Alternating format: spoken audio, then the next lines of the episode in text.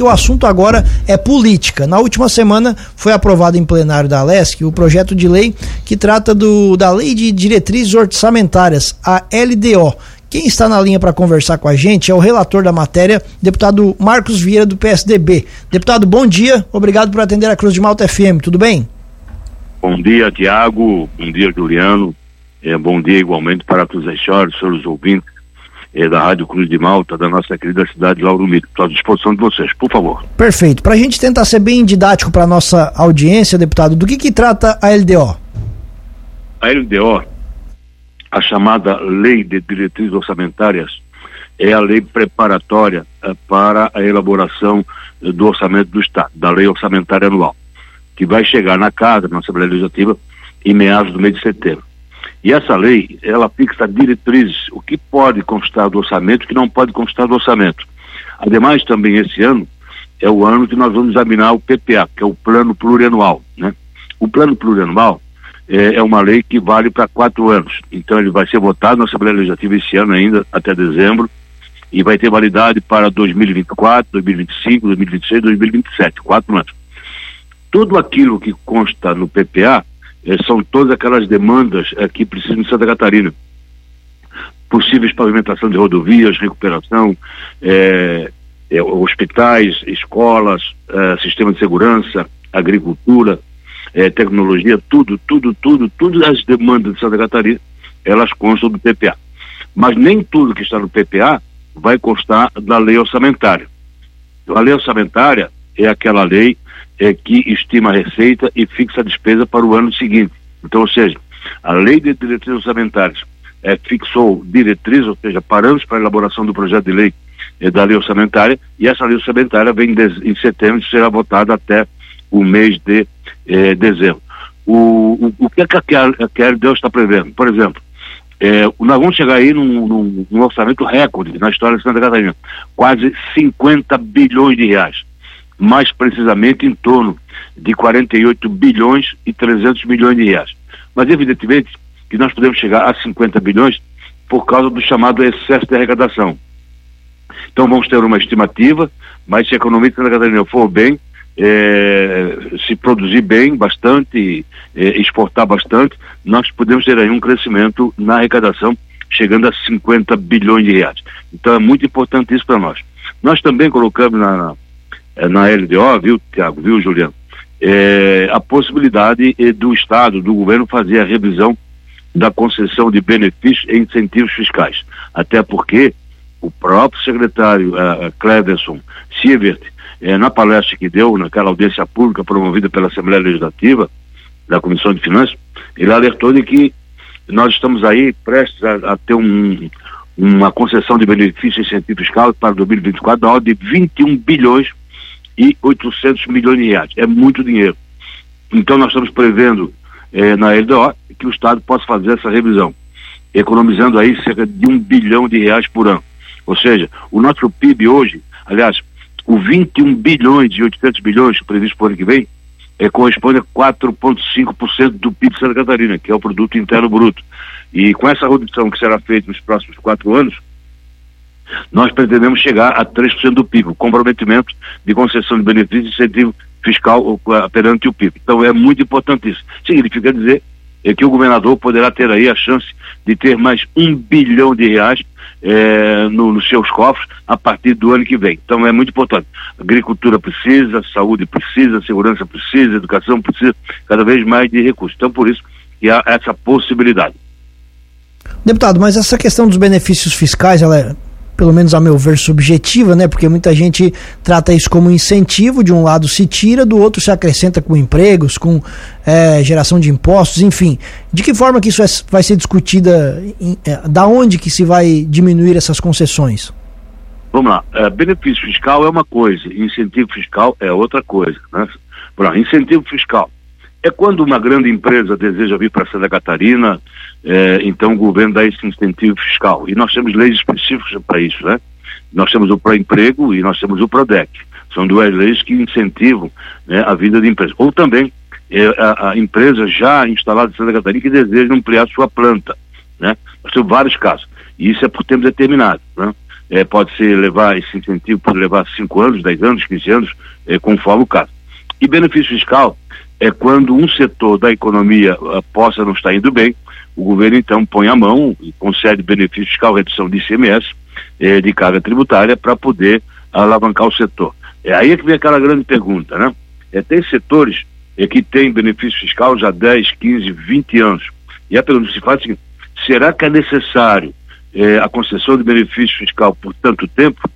Então, o que é que nós estamos prevendo? Nós estamos prevendo que a Secretaria da Fazenda ela tem que se instrumentalizar é, para permanentemente acompanhar é, o desenvolvimento desses setores produtivos, né?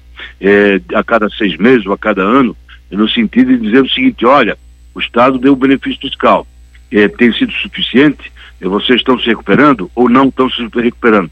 Então, por isso é que precisa esse acompanhamento. E a Secretaria da Fazenda vai se instrumentalizar, vai se aperfeiçoar, é, vai dotar dos seus quadros, aliás, tem um quadro já altamente preparado, mas vai melhorar ainda cada vez mais os seus quadros de funcionários é, para poder tratar dessa questão.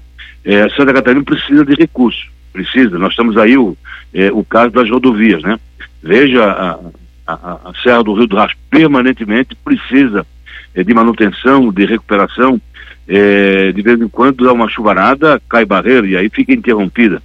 É, a Serra do Corvo Branco precisa, de vez por toda, ser pavimentada. Né? Nós precisamos da continuidade eh, no projeto de engenharia eh, para futuramente construir um túnel na Serra do Corvo Branco. Eh, nós precisamos terminar a Serra da Rocinha, nós precisamos pavimentar a Serra eh, do Faxinal. Eh, tem muitas rodovias extremamente importantes, a rodovia que liga eh, Lauro Miller até Orleans precisa ser recuperada. E assim por diante, depois que vai de, de Orleans para Treviso, Treviso para eh, eh, Nova Veneza e assim por diante. Né? Uruçanga, Criciúma, Cocal do Sul, Criciúma, né? É, a rodovia que liga Pedras Grandes até Tubarão, depois da rodovia que liga ali é, é, é Orleans, São Ludgero, Gravatal, Tubarão, na BR-101.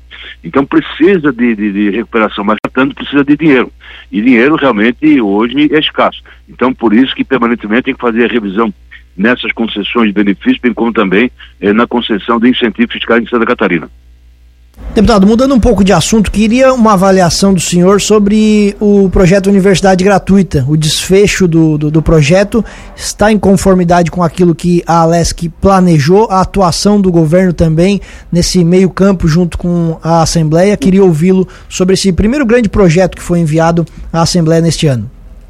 Vamos lá. É, na verdade, é o segundo grande projeto. O primeiro projeto foi a reforma administrativa que o governador enviou para a Assembleia pedindo a autorização da Assembleia para implantar um, um, modelo de gestão eh, próprio dele, governador Jorginho Melo. O que a Assembleia deu, eh, deu o sinal verde, foi aprovado e já está em vigor.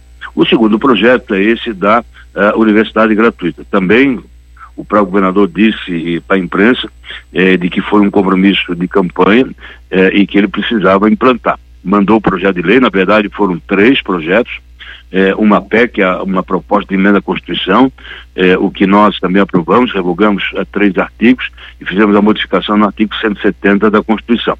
Depois o projeto de lei complementar o 013, é, que trata é, da, da, da, assistência financeira ao sistema CAF e de Santa Catarina. E o projeto de lei o 0162 é, trata também de assistência financeira para as universidades particulares. Né? É, nós precisamos, na verdade, é, também destinar recursos tá, ah, para o ensino técnico. Né? Santa Catarina, além de um estado ser agrícola, é, trabalhar muito na agropecuária também, é um estado industrial.